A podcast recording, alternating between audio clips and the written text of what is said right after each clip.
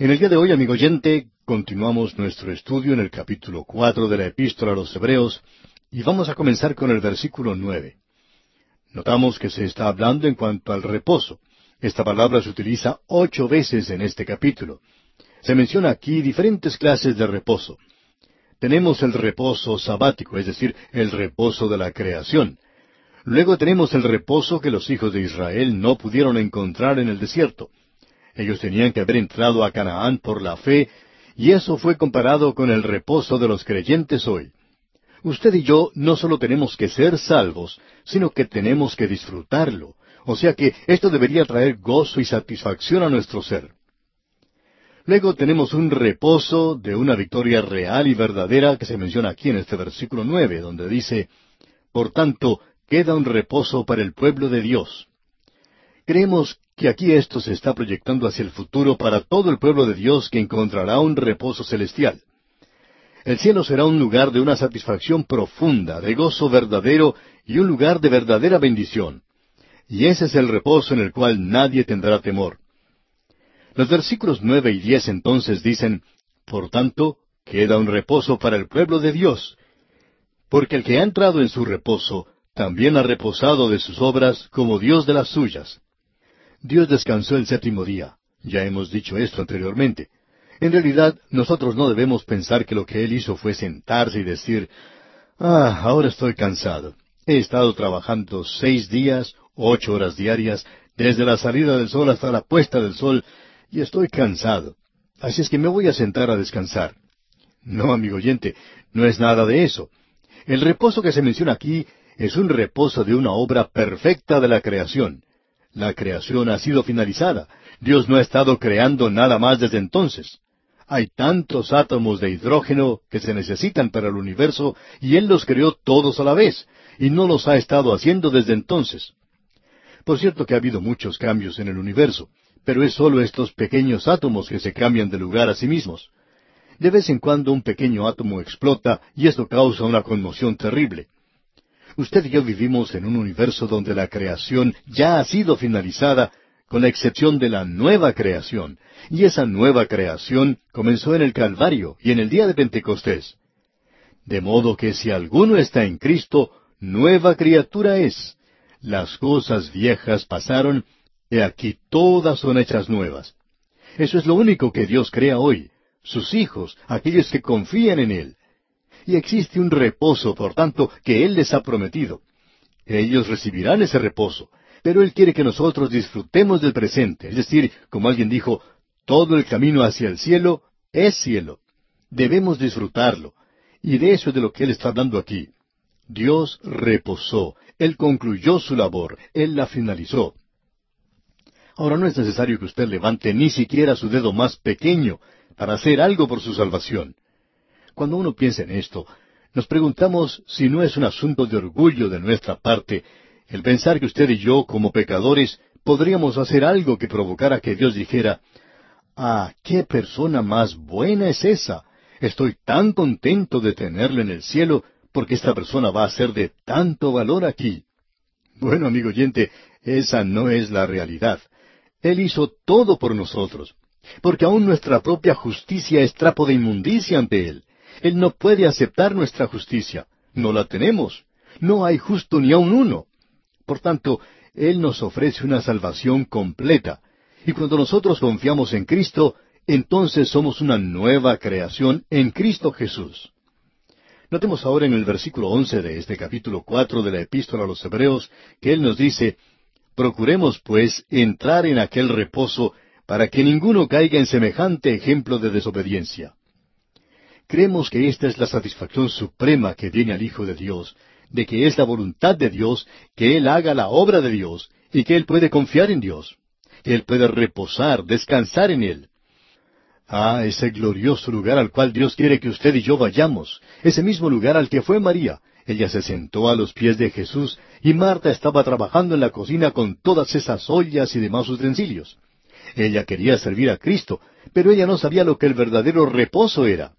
Así es que aquí tenemos a Marta. Ella se prepara en la cocina para cocinar algo, busca una olla y decide que no es lo suficientemente grande, la guarda otra vez y las cosas que tenía se le caen al piso. Ella tiene una olla más grande y ella trabaja mucho allí en la cocina. Ella se cansó demasiado y podemos decir que explotó. Ella se fija que María está allí nomás sentada a los pies de Jesús, pero no está haciendo nada. Pero María ya había finalizado su tarea. Amigo oyente, si nosotros aprendemos a sentarnos a los pies de Jesús, vamos a encontrar satisfacción. Procuremos, pues, entrar en aquel reposo para que ninguno caiga en semejante ejemplo de desobediencia. Lo único en el mundo que puede robarle a usted el reposo es la incredulidad. Uno que ha sido creyente por mucho tiempo puede mirar hacia los años que han pasado y darse cuenta que hubiera sido mejor confiar en Dios mucho más de lo que ha hecho. ¿Cuántas veces uno se encuentra temeroso y tan incrédulo? Qué bueno sería creer un poquito más, si uno hubiera confiado un poco más en Él. Nos gustaría hacer de nuevo eso y confiar en Él, ya que Él es maravilloso. Podemos confiar en Él. Procuremos, pues, entrar en aquel reposo. Ahora alguien nos pregunta, ¿es necesario trabajar para entrar al reposo? Por cierto que sí, amigo oyente. Aquí se nos indica que debemos trabajar para poder descansar. Por eso dice, procuremos, pues, o sea, luchemos, hagamos lo posible. Y amigo oyente, cuando uno hace alguna tarea y llega al final del día y luego se sienta, ¿no tiene una satisfacción al hacer eso? ¿De haber obrado todo el día para asirse de Dios? Consiga a Dios en oración hoy y luche hoy y déjese usar por Dios hoy. Ah, amigo creyente, permítanos decirle que debemos trabajar hoy. Llegamos ahora a otro gran pasaje de las Escrituras. Tenemos aquí otra de las expresiones que se utiliza en estas pequeñas palabras que en la epístola a los romanos llamamos semántica. El apóstol Pablo usa estas palabras por tanto, por cuanto, porque, como un cemento para unir todo su argumento. El apóstol Pablo era un hombre muy lógico.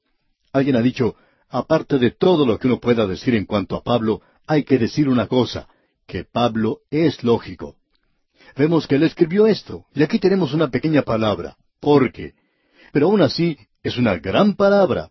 Alguien ha dicho, Dios hace girar puertas grandes en bisagras pequeñas. Y aquí tenemos una de esas pequeñas bisagras, pero tenemos una gran puerta. Leamos el versículo 12 de este capítulo cuatro de la Epístola a los Hebreos. Porque la palabra de Dios es viva y eficaz, y más cortante que toda espada de dos filos, y penetra hasta partir el alma y el espíritu, las coyunturas y los tuétanos, y discierne los pensamientos y las intenciones del corazón. Deseamos analizar este versículo. Queremos observarlo larga y cuidadosamente. Hay algunos expositores que opinan que palabra aquí no se refiere a la palabra escrita, sino a la palabra viviente que es el Señor Jesucristo. Bueno, después de todo, la palabra escrita también es llamada la palabra viviente. Aquí primordialmente creemos que se refiere a la palabra escrita, y la palabra escrita revela a Cristo. Es el marco que revela al Cristo viviente, y creo que podemos referirnos a ambos. Pero primordialmente creemos que se refiere a la palabra escrita. Veamos lo que dice aquí. La palabra de Dios. Debemos creer la palabra de Dios, porque la palabra de Dios es viva y eficaz. Esa palabra eficaz indica que tiene energía. Ese es el significado que tiene la palabra griega. La palabra de Dios es viva y algo que da energía. Ahora, él no solo dice eso, sino que note lo siguiente, y más cortante que toda espada de dos filos. Un profesor hablando a jóvenes predicadores les decía, recuerden, cuando ustedes prediquen la palabra de Dios, que es una espada muy afilada, pero es una espada de dos filos. Puede cortar hacia la congregación, pero el otro lado corta hacia el predicador. Por tanto, no prediquen nada que no les predique a ustedes mismos. Y uno descubre en el ministerio que muchas veces se encuentra predicándose a sí mismo. Quizá el sermón no haya sido para ninguna otra persona, pero lo fue para el predicador mismo. Hay personas que nos preguntan cómo preparamos estos programas. ¿Tienen alguna audiencia cuando están hablando o preparando las cintas? Y les contestamos que sí. Y se nos pregunta otra vez quiénes son los que forman la audiencia. Y les contestamos, pues la audiencia radial. Pero esta persona insiste y dice, no, me refiero a una audiencia viva delante de usted. Le contestamos que no, que nos sentamos aquí solos en el estudio y hacemos las cintas, pero que nos estamos dirigiendo al oyente todo el tiempo. Pero esta persona quiere hacer un chiste y dice, bueno, allá está usted hablando consigo mismo nada más. Bueno, amigo oyente, a veces así es como es la cosa. Estamos hablando con nosotros mismos. Quizá esto no se pueda aplicar a usted, pero por cierto que se puede aplicar a mí, a mi propia persona. Y esto que tenemos ante nosotros aquí, por cierto que lo hace. Es una espada de dos filos. Puede cortar en dos direcciones, hacia adentro y hacia afuera. Puede cortar hacia la otra persona y puede cortar hacia nosotros también. Es una espada de dos filos y eso es lo que la palabra de Dios tiene que hacer para penetrar. Usted recuerda que el apóstol Pablo dijo a los tesalonicenses que ellos no habían recibido esto como una palabra ordinaria, sino que lo habían recibido como si fuera la misma palabra de Dios. Y el apóstol Pablo dijo, pues nuestro Evangelio no llegó a vosotros en palabras solamente, sino también en el poder, en el Espíritu Santo y en plena certidumbre, como bien sabéis cuáles fuimos entre vosotros por amor de vosotros. Esa es una de las razones por la cual compartimos las cartas de los oyentes. Lo que la palabra de Dios está haciendo a través de este programa radial en los corazones de las personas cómo les lleva a un conocimiento salvador de Cristo y los lleva al lugar donde pueden disfrutar de su vida cristiana y regocijarse en la oración. Y este es el propósito de la palabra de Dios.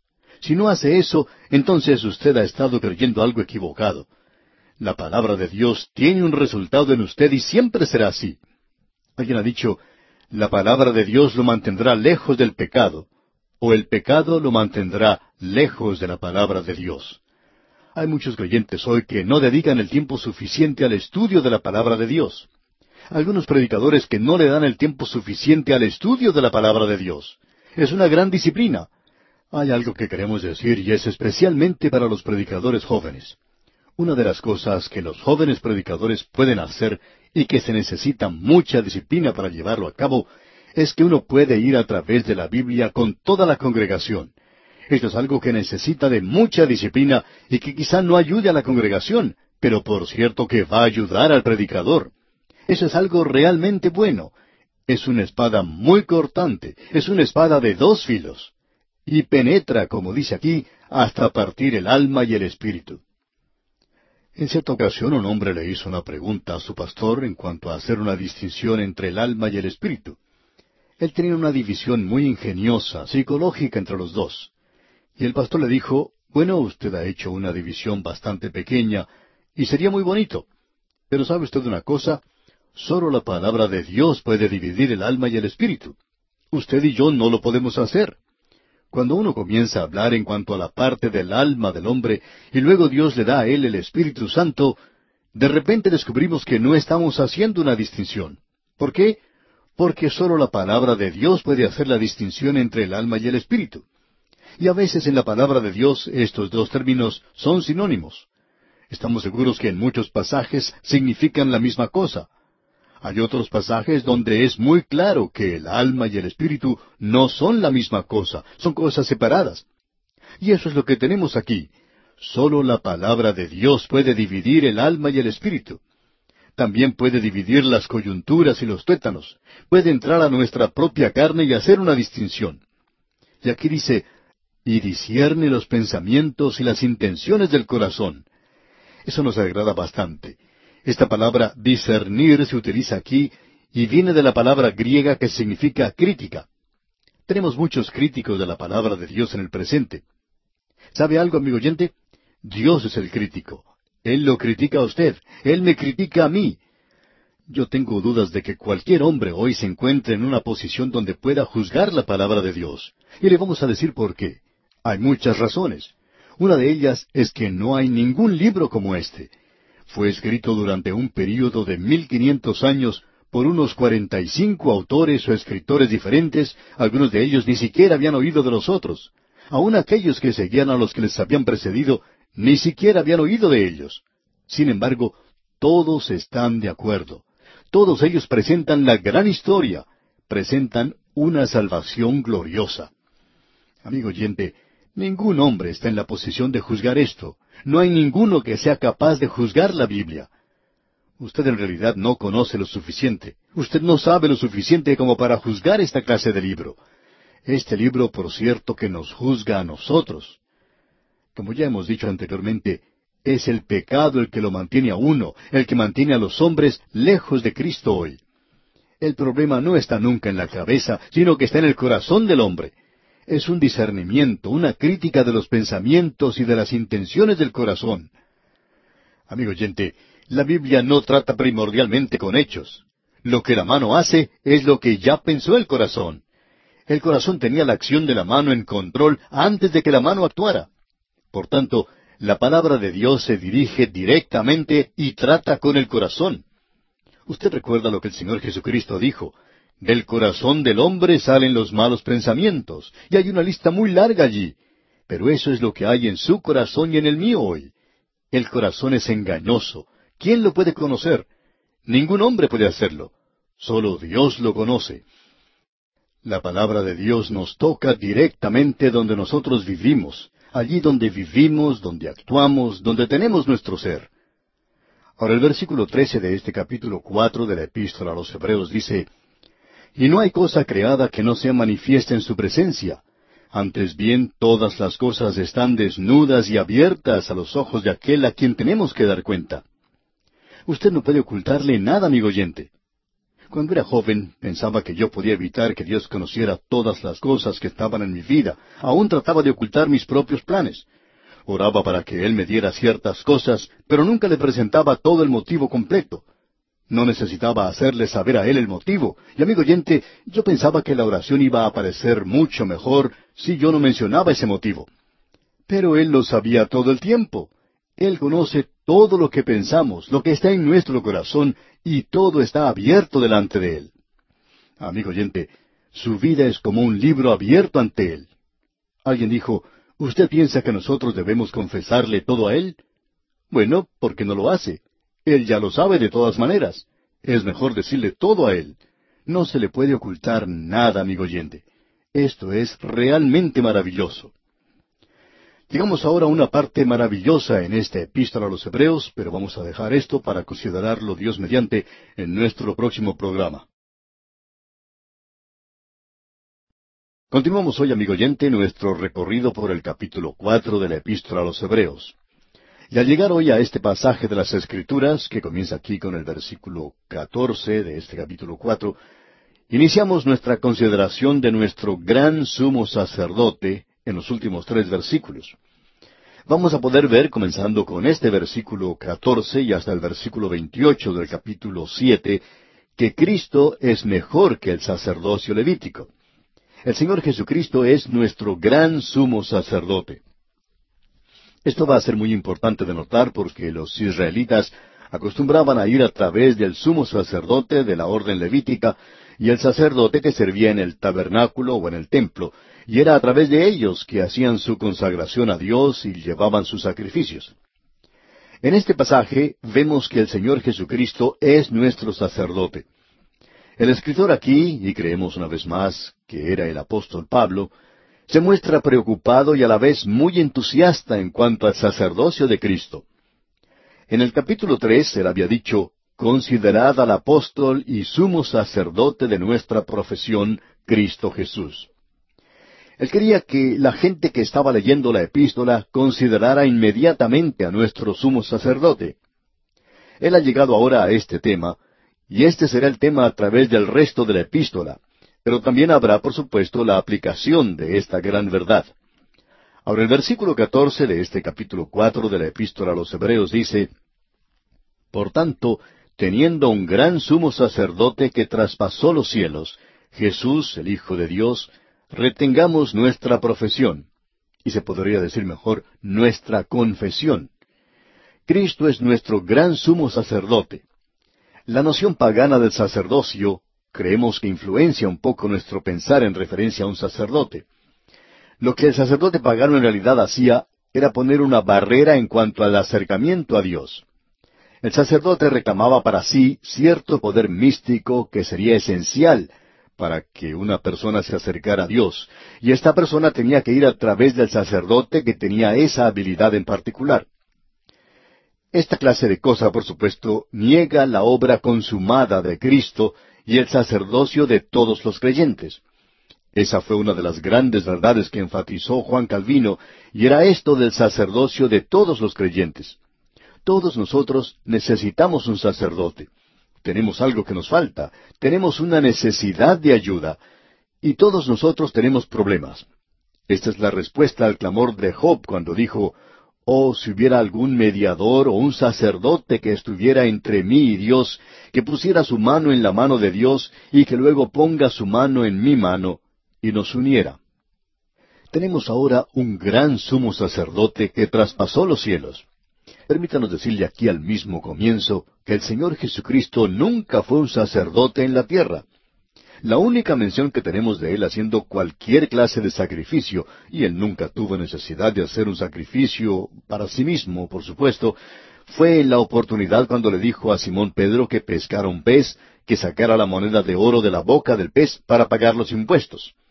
Él hizo eso, creemos nosotros, para presentar de una manera muy clara que él no era un sacerdote aquí en la tierra, y que para ser un sacerdote tenía que venir del linaje de Abraham. Uno tenía que ser de la tribu de Leví. El Señor Jesús vino de la tribu de Judá, y ese no era el linaje sacerdotal. Él estaba en el linaje real. Pero cuando Él estuvo aquí en la tierra, Él vino como profeta. Él vino hablando por Dios. Él regresó al cielo como sacerdote para representarnos allá a nosotros. Él llegó a ser un sacerdote cuando ascendió a los cielos. Él murió aquí para salvarnos, y Él vive allá para mantenernos salvos. Notemos nuevamente lo que dice aquí. Por tanto, teniendo un sumo sacerdote, tenemos un sumo sacerdote, Él traspasó los cielos. Uno de los cargos o funciones que tiene el Señor Jesucristo es como sacerdote.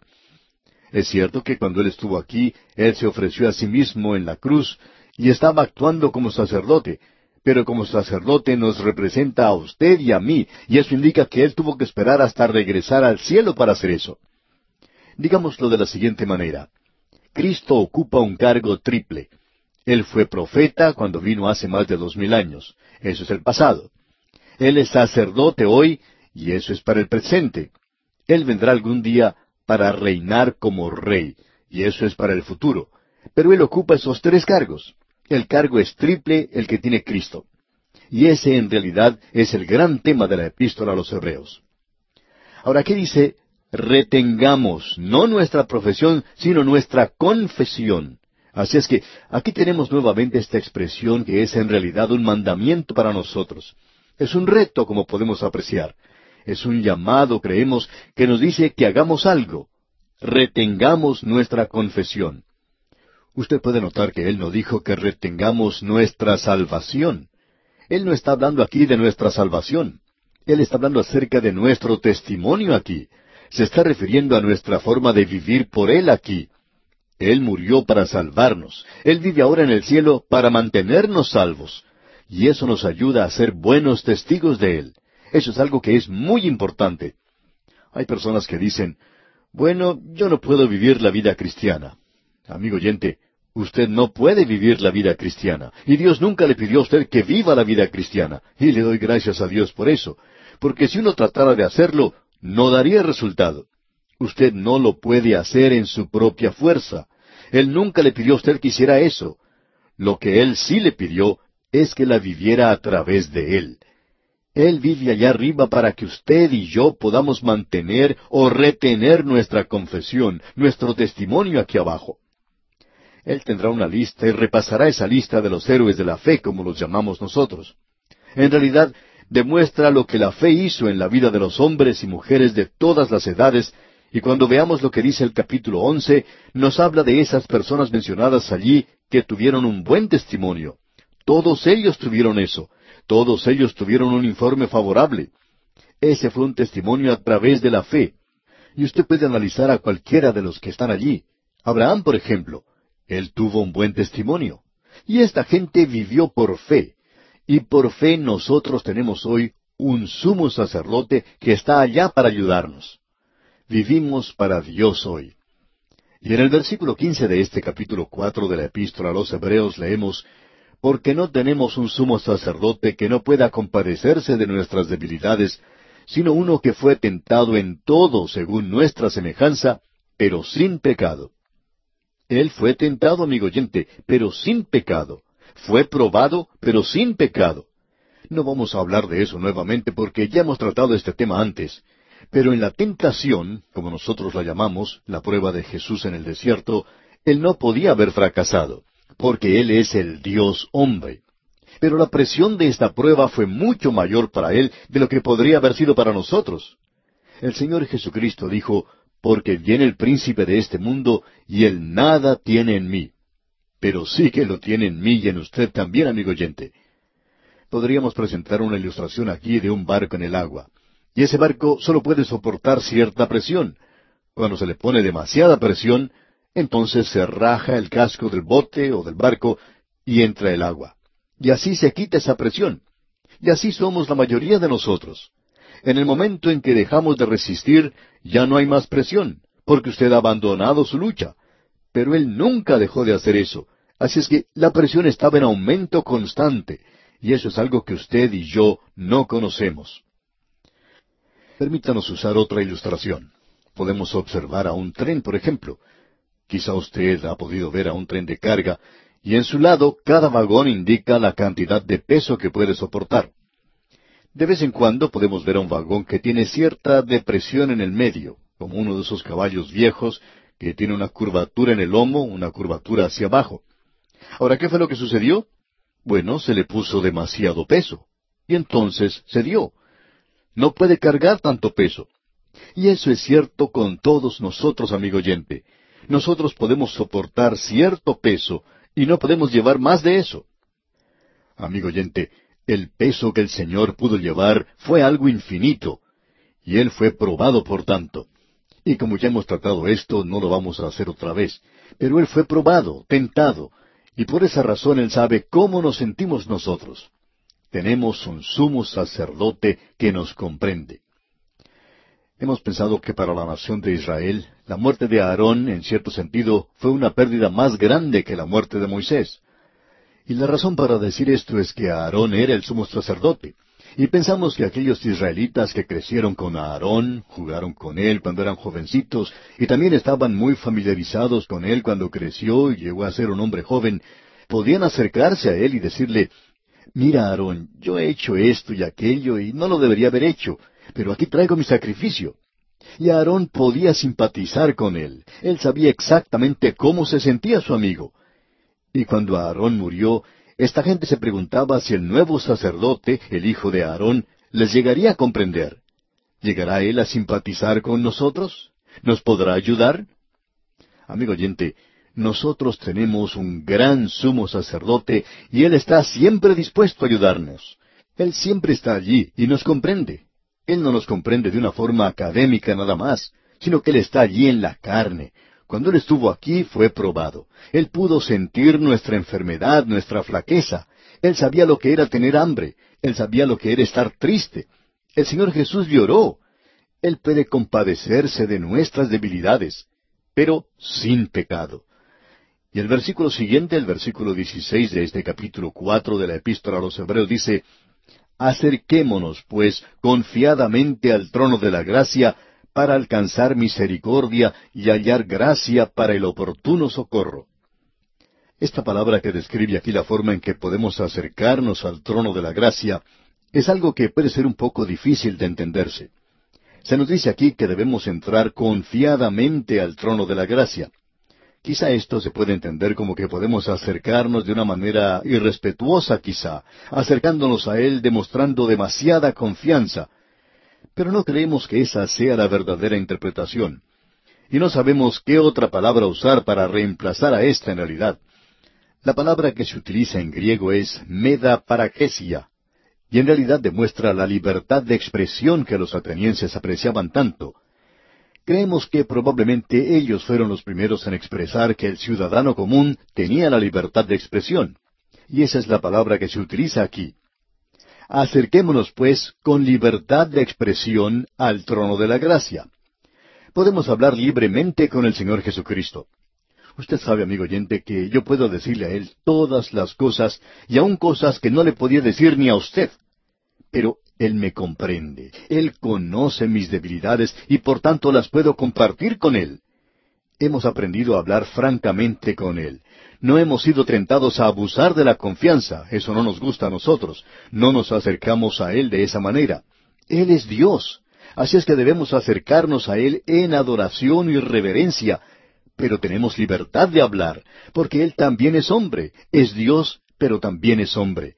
Puedo entrar confiadamente, puedo acercarme y puedo ir con mucha libertad. Puedo decirle a Él lo que tengo en mi corazón, puedo abrir mi corazón ante Él. No estoy seguro, por tanto, en cuanto a esas oraciones tan piadosas y floridas que algunos expresan que pueden causar alguna impresión en Él. Porque cuando hablamos así, nosotros estamos tapando muchas otras cosas que están en nuestros corazones y en nuestras vidas. A veces uno escucha a personas con unas oraciones tan elocuentes y floridas que nos preguntamos si Dios puede escuchar eso. Quizá al Señor no le guste tanto eso, porque esa persona no entra confiadamente, no entra con libertad, no habla libremente ante Dios. Y podemos hacer eso. Creemos que esa es una de las razones por la cual nuestros servicios de oración hoy no son tan efectivos, porque llegamos al servicio sintiéndonos un poco restringidos, no abrimos nuestros corazones a Dios. Acerquémonos, pues, con gran libertad ante el trono de la gracia, amigo oyente. El trono de Dios es un trono de gracia. Es un trono de juicio, pero hoy es un trono de gracia donde podemos obtener misericordia. Y necesitamos mucha misericordia, amigo oyente. La misericordia es, en cierto sentido, algo negativo. Habla del pasado, de la misericordia de Dios. Nosotros somos redimidos hoy, y esto no por obra de la justicia que nosotros hayamos hecho, sino según su misericordia es que nos salva. Él ha sido misericordioso conmigo y estoy seguro que lo ha sido también con usted. Y ese socorro es algo muy positivo. Nos habla del futuro, nosotros podemos obtener misericordia y hallar gracia para el oportuno socorro. Cuando uno lee el Salmo 23, en algunas traducciones nuevas dice, El Señor es mi pastor, nada me ha faltado. Y eso es algo ridículo, que nada nos ha faltado. La belleza de todo esto es que David podía decir, nada me faltará. Pero por cierto que eso ha sido también así en el pasado y lo mismo en el presente. Pero eso no es lo que le está diciendo. David dijo, Nada me faltará. ¿Por qué? Porque el Señor es mi pastor. Yo tengo un sumo sacerdote allá arriba y puedo dirigirme a él. De paso, amigo oyente, permítanos preguntarle, ¿se ha dirigido usted a él hoy? ¿Qué le ha dicho a él? ¿Le ha dicho que le ama? ¿Le ha dicho a él lo miserable que es usted? ¿Por qué no le dice eso? Él ya lo sabe de cualquier manera. ¿Por qué no se lo dice? No trate de aparentar, amigo oyente, lo que no es. No asuma esa actitud piadosa de que venimos a ti en los méritos de Cristo. Él ya sabe eso. Usted ni siquiera pudiera llegar allí si no fuera por los méritos de Cristo. Podemos acercarnos a Él libremente y hablarle a Él porque esa es la única forma en que usted y yo podemos acercarnos a Él. No actuemos de una forma demasiado piadosa. No creemos que a Él le guste eso. Bien, llegamos ahora al capítulo cinco de esta epístola a los Hebreos. En los primeros diez versículos de este capítulo veremos la definición de un sacerdote. Permítanos decir lo siguiente como preparación para nuestro próximo estudio. Cristo, como ya hemos dicho, tiene un cargo triple, de profeta, de sacerdote y de rey. Como profeta, Él habló aquí hace más de dos mil años. Ya hemos visto que Él es la palabra final de parte de Dios para con los hombres. Dios ha dicho todo lo que Él va a decir en Cristo. Ahora, Él es la palabra de Dios. Y luego, Él es nuestro sacerdote. Y allí es donde Él se encuentra en este mismo instante para el día de hoy. Él es el sacerdote para la generación de ahora. Él vendrá algún día como rey, pero ahora Él es nuestro gran sumo sacerdote. ¿Y qué es un sacerdote? ¿Cómo llena Él los requisitos? Ya veremos esto, Dios mediante, en nuestro próximo estudio. Y como preparación para estudiar el capítulo cinco de esta epístola a los Hebreos, le sugerimos que lea todo este capítulo para estar al tanto de lo que consideraremos en nuestro próximo programa.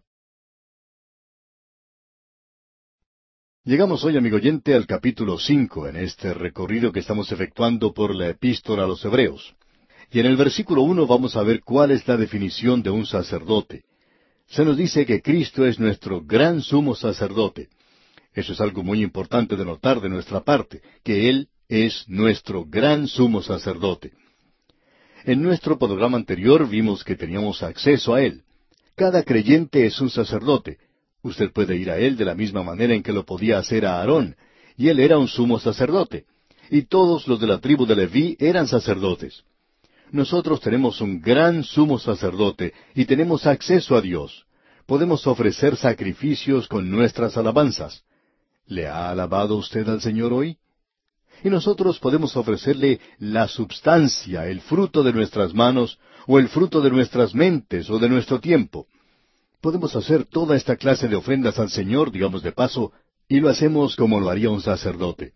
La oración es la obra del sacerdote. Y esto elimina todas esas cosas que tenemos hoy, todos los métodos que hemos creado en el presente. Y en el día de hoy creemos que hay dos acercamientos extremos a Dios a través de la adoración. Uno de ellos es un acercamiento demasiado emocional y el otro es un acercamiento demasiado ritual. Ninguno de estos dos acercamientos es una adoración espiritual. Necesitamos llegar ante Él sencillamente y dejar de lado todas las cosas y métodos que tenemos. Alguien contó una vez una historia acerca de un astronauta. Se encontraba este astronauta en su cápsula, listo para la partida del cohete, y antes de que se cerrara la portezuela, llegó un periodista y le hizo una pregunta. Los periodistas, usted sabe, a veces hacen unas preguntas bastante ingenuas. Este periodista, pues, preguntó, ¿Qué es lo que siente usted, un astronauta, listo para partir? Y esta fue la respuesta que recibió. Escuche usted. ¿Cómo se sentiría usted si estuviera sentado sobre cincuenta mil partes, cada una de ellas provista por el contratista más barato de todos. Amigo oyente, esa es la adoración que muchos ofrecen hoy a Dios. O son demasiado ritualistas o emocionales, y ninguna de ellas es espiritual. Notemos lo que se nos dice aquí, que nosotros podemos acercarnos libremente hoy al trono de la gracia. Y necesitamos misericordia, necesitamos ayuda, y Él está en una posición de suplir eso, porque Él es nuestro gran sumo sacerdote. ¿Y quién es nuestro gran sumo sacerdote? Bueno, en este capítulo cinco vamos a encontrar esta respuesta, y en el primer versículo leemos Porque todo sumo sacerdote tomado de entre los hombres es constituido a favor de los hombres en lo que a Dios se refiere, para que presente ofrendas y sacrificios por los pecados.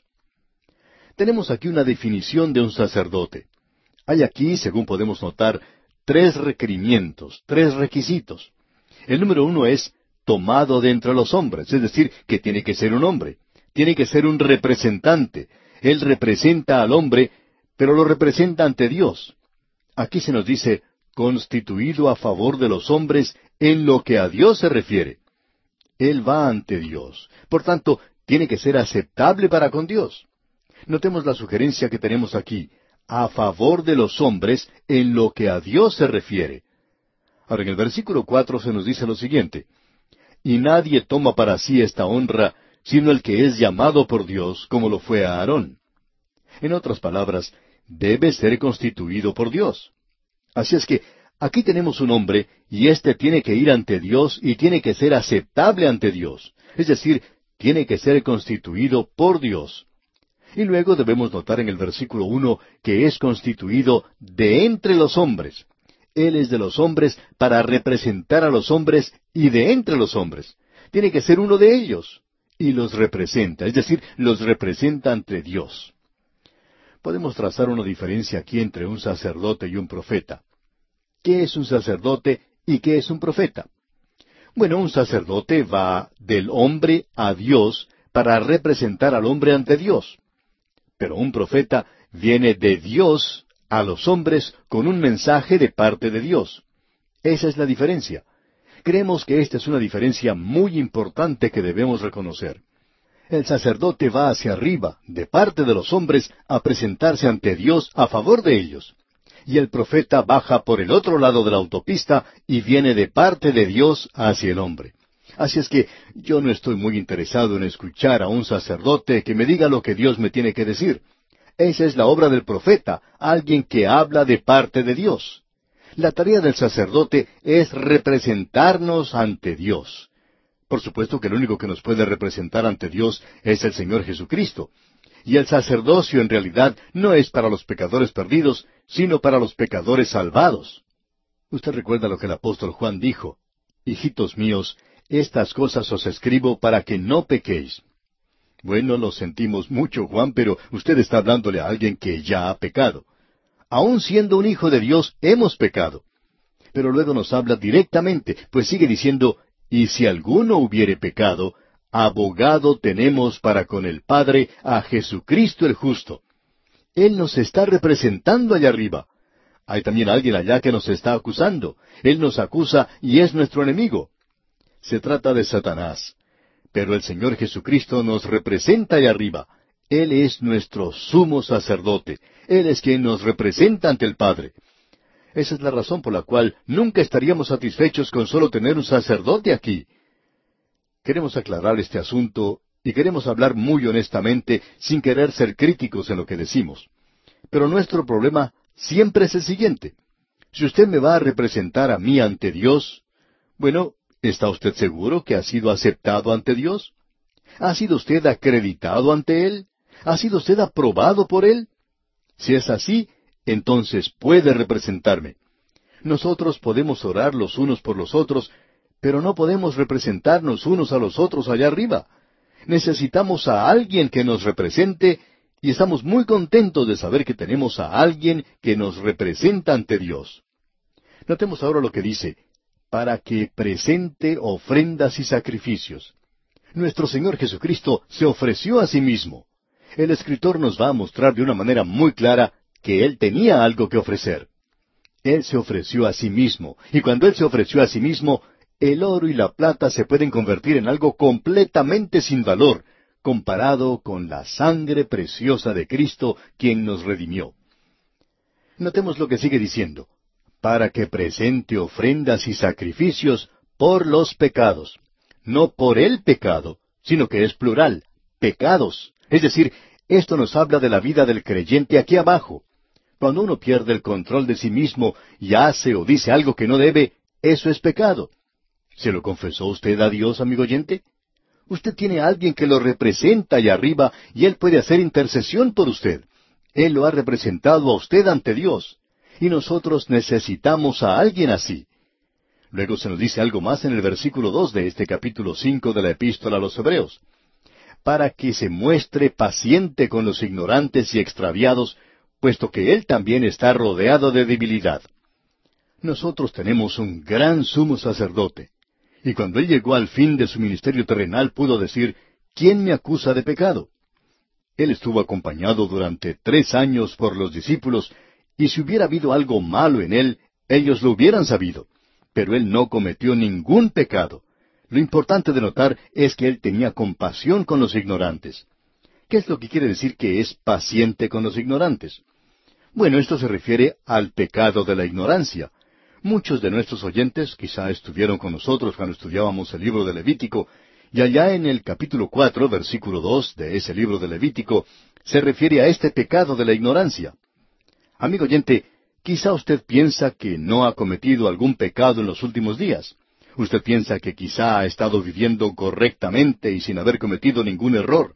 Sin embargo, tenemos algo que decirle. Usted comete algunos pecados de los cuales ni siquiera se entera. Pero Él cuida de eso. Él puede tener compasión como puede ser paciente con los ignorantes. Amigo oyente, la Escritura dice que hay camino que al hombre le parece recto, pero su fin es camino de muerte. Y todos nosotros nos descarriamos como ovejas, no como las cabras. Las cabras parecen ser más inteligentes que las ovejas. Las ovejas se descarrían fácilmente. Todos nosotros nos descarriamos como ovejas.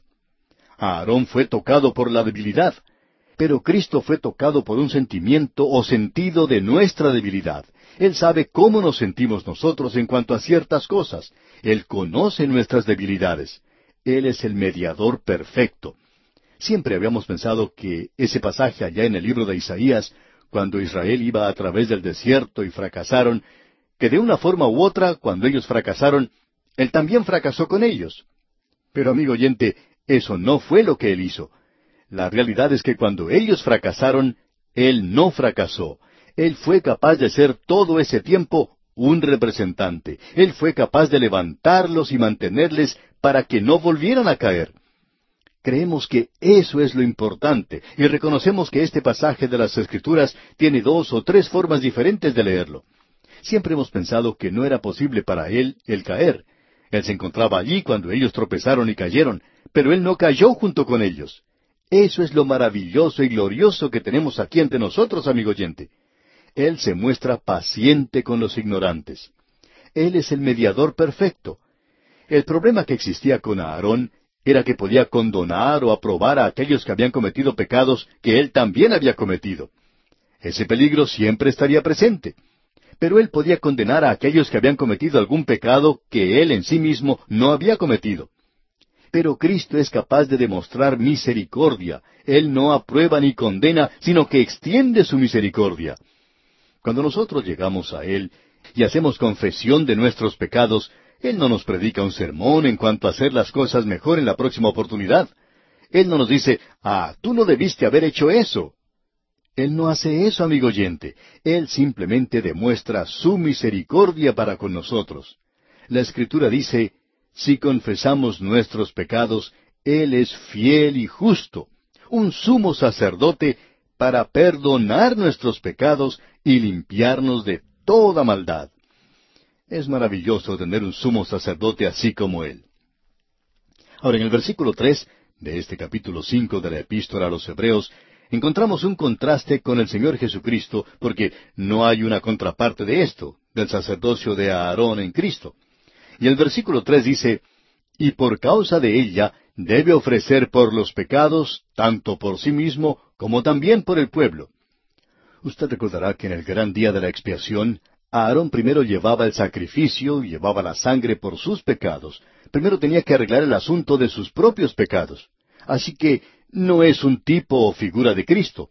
Cristo no tuvo que hacer una ofrenda o sacrificio por sí mismo. Él lo hizo por usted y por mí, amigo oyente. Ahora ya hemos visto lo que dice el versículo cuatro de este capítulo cinco, pero leámoslo otra vez. Y nadie toma para sí esta honra sino el que es llamado por Dios, como lo fue Aarón. Así es que tenemos aquí que Él es un sacerdote porque es aceptable ante Dios. Y luego el versículo cinco dice, Así tampoco Cristo se glorificó a sí mismo haciéndose sumo sacerdote, sino el que le dijo, Tú eres mi hijo, yo te he engendrado hoy.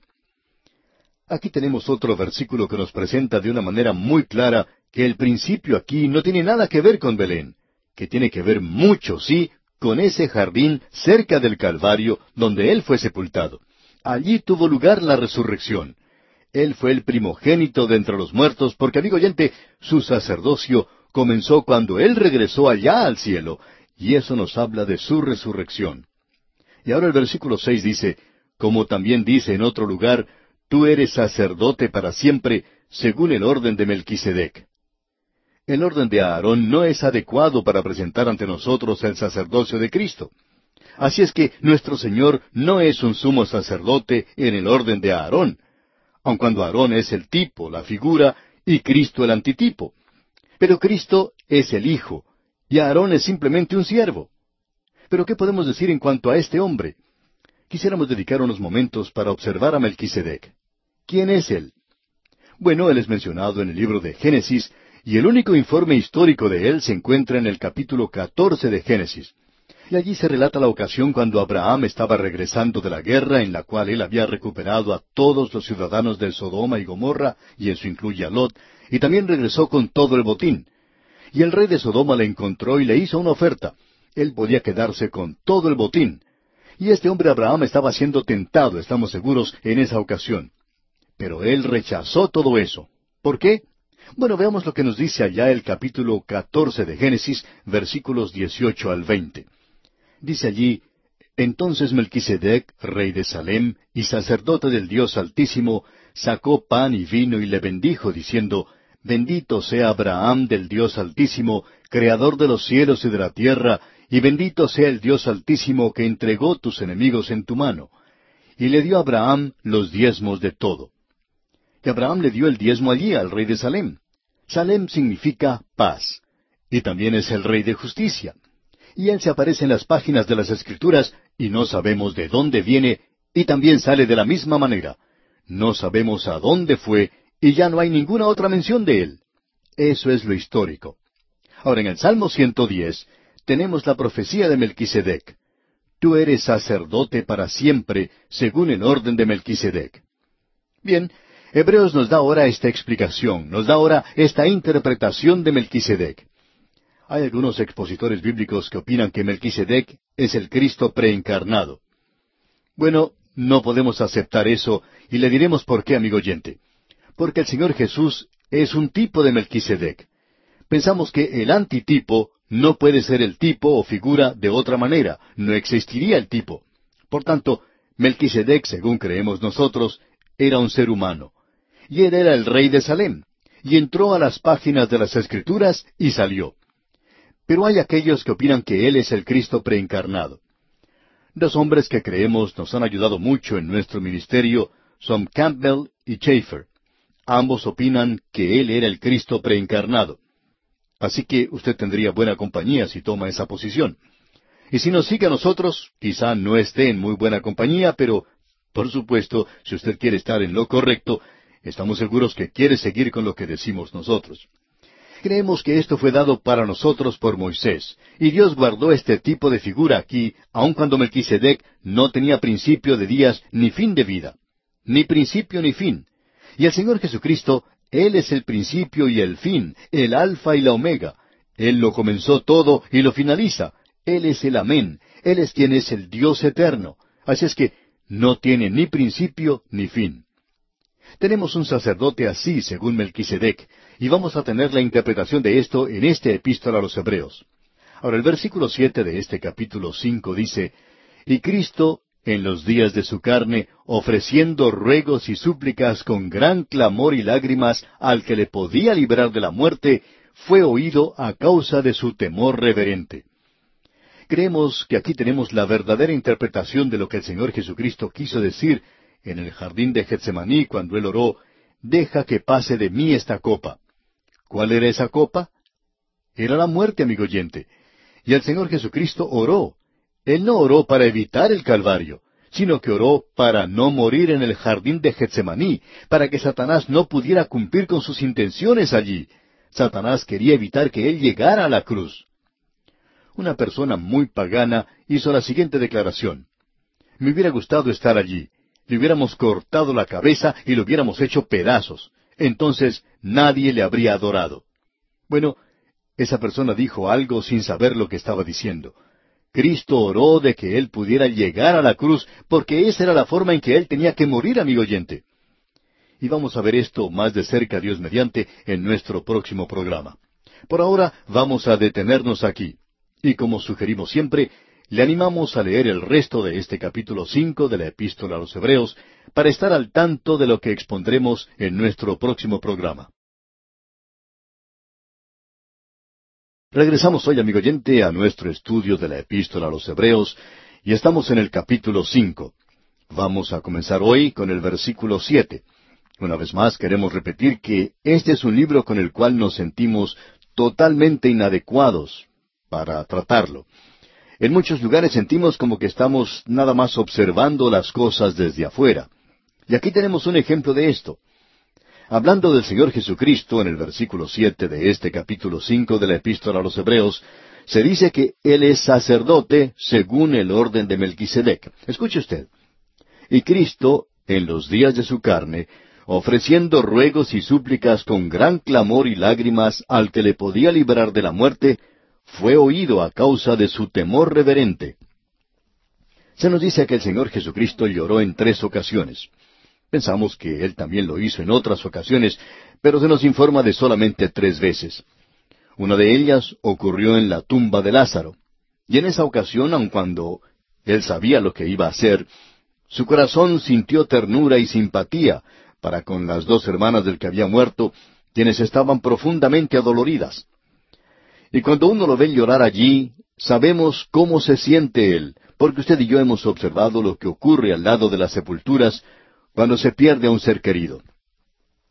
Luego, el Señor Jesucristo lloró sobre Jerusalén. Cuando Él lloró sobre Jerusalén aquel día, Pensamos que Él también lloró sobre las ciudades de cada uno de nosotros, por muchas veces, porque necesitan de alguien que llore sobre ellas. Y Él lo ha hecho, de eso estamos seguros. Y luego la tercera ocasión mencionada es en el jardín de Getsemaní. Ahora, ¿por qué lloró Él allí? Deseamos repasar esto nuevamente porque creemos que es de suma importancia. Desafortunadamente, y como ya hemos mencionado anteriormente, ha habido cínicos incrédulos que han estado diciendo algo que aparentemente algunos creyentes no logran comprender correctamente. No creemos que este hombre, que habla de tal manera, comprenda este pasaje de las Escrituras. Pero él reconoce que le hubiera gustado ver que Jesucristo no llegara a la cruz y poder haberle dado muerte de alguna otra manera. Y eso es exactamente lo que Satanás quería hacer, deshacerse de él allí mismo en el jardín de Getsemaní. Y eso es lo que creemos que él quiso decir cuando dijo, pasa de mí esta copa. ¿Cuál era esa copa? Bueno, era la muerte. Él no quería morir allí en el jardín de Getsemaní. Creemos que Satanás quería darle muerte allí y se nos dice aquí que él fue oído a causa de su temor reverente. Si él hubiera orado en el jardín de Getsemaní, indicando que él no quería morir en la cruz, entonces él no habría sido escuchado, porque él murió en la cruz. Pero él fue escuchado. Él no murió en el jardín de Getsemaní. La profecía indica de manera muy copiosa y lo deja muy en claro que él iba a morir en la cruz. En el Salmo 22 podemos leer las siguientes palabras. Líbrame de los cuernos de los búfalos. Y usted no tiene un cuadro mejor de la crucifixión que este. La cruz fue un altar sobre el cual el Hijo de Dios derramó su sangre. Él pagó allí el castigo por sus pecados y los míos, amigo oyente porque la vida de la carne en la sangre está, y yo os la he dado para hacer expiación. Dice allá en Levítico 17. El sacrificio del Antiguo Testamento sólo cubría el pecado. Yo la he entregado para expiar vuestros pecados. Él ha derramado su sangre en la cruz, que es un altar. Él le dijo a Nicodemo, y como Moisés levantó la serpiente en el desierto, así es necesario que el Hijo del Hombre sea levantado. Él no quería morir allá en el jardín de Getsemaní. Creemos que esa era su oración, una oración humana. Su sudor era como grandes gotas de sangre. El Señor Jesucristo, cuando estaba próximo a su muerte, al acercarse a la cruz, está orando para ser librado de eso. Se nos dice aquí que Él fue oído a causa de su temor reverente. Ya hemos tratado con eso anteriormente en esta misma epístola, que el temor no es algo que siempre está mal. Hay personas que opinan que si uno siente temor bajo cualquier circunstancia, entonces ya no está viviendo realmente la vida cristiana. Sería algo anormal si uno no sintiera temor, amigo oyente. Creemos que necesitamos un poquito más de temor en las iglesias cuando nos reunimos. El temor de Jehová, el temor del Señor. Ese es el principio de la sabiduría. Él tuvo temor, y creemos que es a eso a lo que se refiere aquí tenemos otra pregunta que hacernos a nosotros mismos. En el versículo ocho y en el versículo nueve se nos dice, y aunque era hijo, por lo que padeció aprendió la obediencia, y habiendo sido perfeccionado, vino a ser autor de eterna salvación para todos los que le obedecen. La única clase de salvación que Él ofrece, amigo oyente, es eterna. Si usted la pudiera perder mañana, entonces no sería algo eterno. Es de alguna otra clase, por cierto que no es eterna, pero Él ofrece eterna salvación para todos los que le obedecen. Ahora, ¿qué es obediencia? Bueno, la gente en cierta ocasión se acercó al Señor Jesucristo y le hizo una pregunta. ¿Cuál es la obra de Dios? Y él dijo, Esta es la obra de Dios, que creáis en el que Él ha enviado. Si usted quiere obedecer a Dios, confíe en Cristo. Eso es lo que Él está diciendo. Pero hay algo aquí que nosotros no comprendemos y debemos confesarlo. Estamos aquí frente a un misterio. ¿Por qué tuvo el Hijo de Dios necesidad de aprender obediencia por medio del sufrimiento? ¿Y por qué tuvo necesidad de ser hecho perfecto cuando Él ya era perfecto? Estamos aquí frente a un misterio, un misterio que no podemos comprender. Y es esto, el que Dios sacó algo de la muerte de Cristo para hacer del cielo algo más maravilloso, y que eso ha agregado algo al cielo donde todo es perfección, que el Hijo de Dios ha aprendido algo. Conocemos las respuestas que el hombre da a esto, pero esas no nos satisfacen. Sencillamente reconocemos que estamos delante de un gran misterio. Él vino a este mundo, Él tomó en sí nuestra humanidad, y en esa humanidad Él obedeció a Dios. Él dijo, he venido a hacer la voluntad de mi Padre. Y estando en la condición de hombre, se humilló a sí mismo, haciéndose obediente hasta la muerte y muerte de cruz. Cuando yo muera, si el Señor no viene antes, amigo oyente, yo no voy a ser obediente en cuanto a esto. Yo no quiero morir. Creemos que es algo morboso hoy que haya algunas personas que siempre están queriendo morir, amigo oyente. No sabemos por qué, pero yo quiero vivir aquí tanto tiempo como me sea posible. El autor de estos estudios bíblicos, el doctor J. Vernon McGee, contaba que cuando él tenía cáncer, había mucha gente que le escribía diciendo, nosotros estamos orando por usted para que el Señor le sane. Y él decía, y yo les daba las gracias por eso, porque el Señor escuchó sus oraciones pero había una señora cerca de donde él vivía que era amiga de él. Esta señora escribió diciéndole que no estaba orando para que el Señor le dejara aquí. Ella le decía en su carta, Yo sé que usted está listo para partir, así es que estoy orando al Señor para que se lo lleve. Y él escribió enseguida diciéndole, Mire, deje al Señor tranquilo en esto. Este asunto es cosa de Él, es algo entre Él y yo, y yo no quiero que usted le vaya a decir al Señor cuándo Él me tiene que llevar a mí porque quiero quedarme aquí y le daría las gracias si usted no orara más de esa manera. Por lo menos cambie eso. Dígale que se equivocó usted al orar o algo así, que yo quiero quedarme aquí. Yo quiero quedarme aquí tanto como pueda. Amigo oyente, reconocemos que estamos ante un misterio, que necesitamos que el Señor nos enseñe algo en esto. Eso es todo lo que podemos decir en cuanto a esto, y no podemos decir nada más. Ahora el versículo diez de este capítulo cinco de la Epístola a los Hebreos nos dice, y fue declarado por Dios sumo sacerdote según el orden de Melquisedec. Ahora esta palabra declarado mencionada aquí quiere decir saludado y se refiere a Melquisedec. Él va a tratar de este asunto del sacerdocio de Cristo, del sumo sacerdocio de Cristo, y que Melquisedec nos fue presentado en el Antiguo Testamento, donde solo hay dos referencias allí en cuanto a él, pero que fueron dadas porque éstas debían ser un tipo, una figura del sacerdocio del Señor Jesucristo. Llegamos aquí ante otra luz roja. Aquí tenemos la cuarta señal de peligro que presenta el escritor de este epístola a los Hebreos. Esta señal de peligro es una señal que es como una luz roja.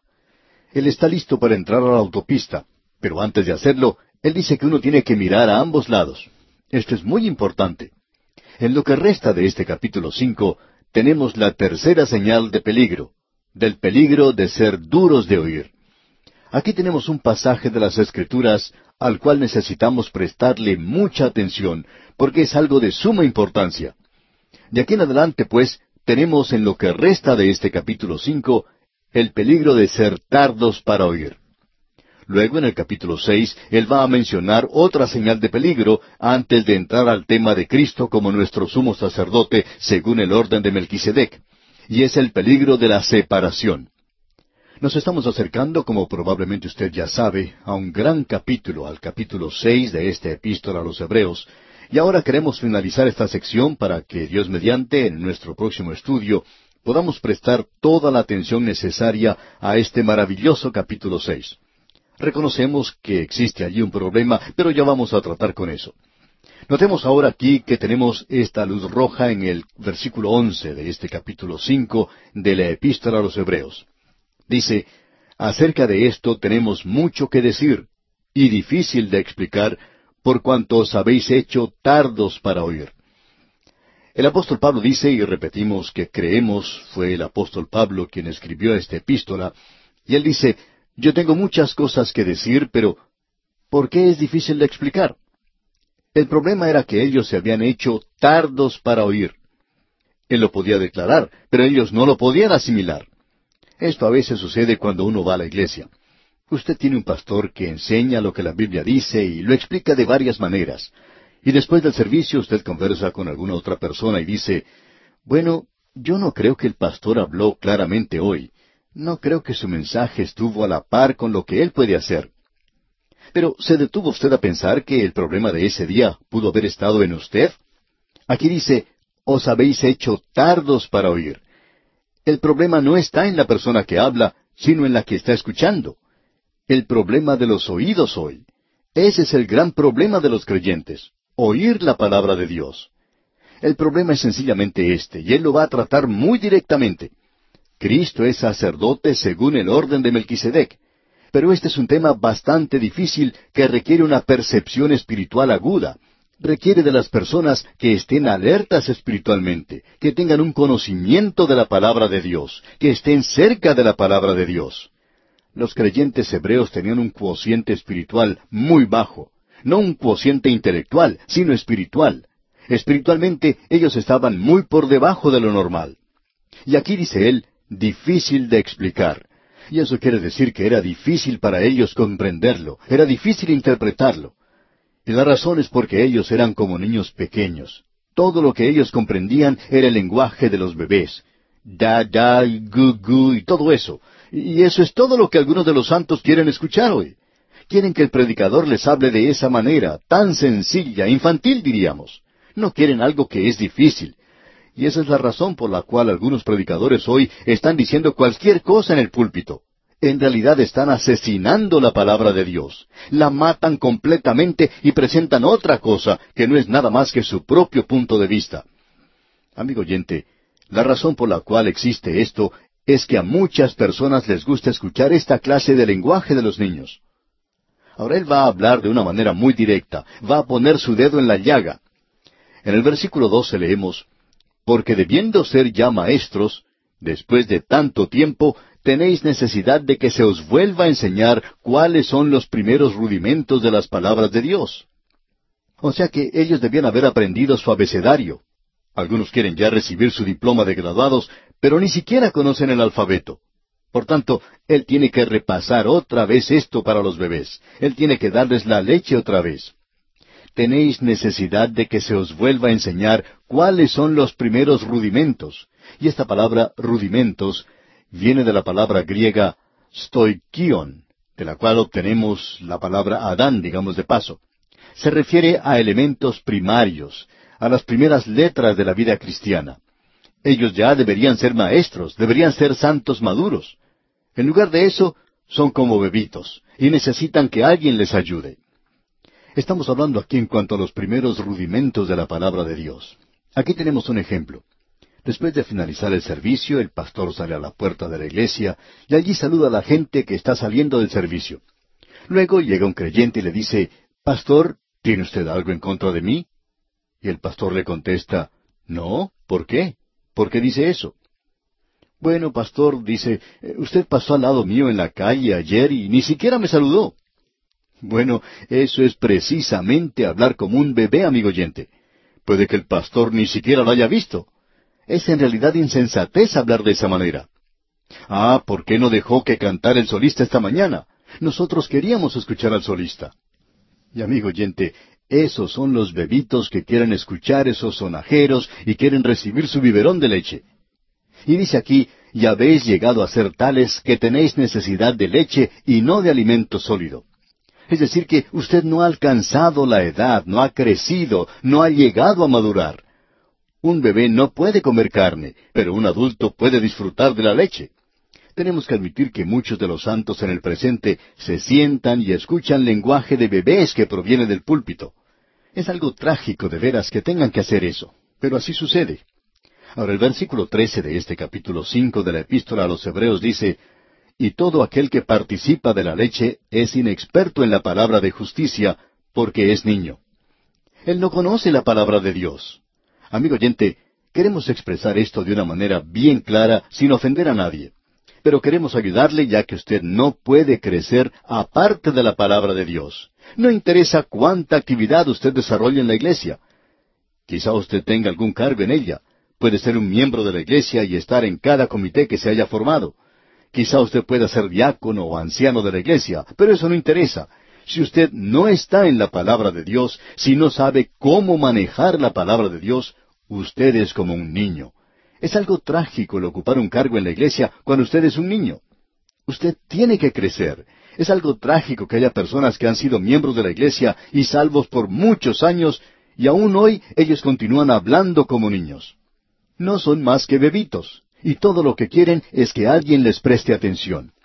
Ahora en el versículo 14 dice, Pero el alimento sólido es para los que han alcanzado madurez, para los que por el uso tienen los sentidos ejercitados en el discernimiento del bien y del mal.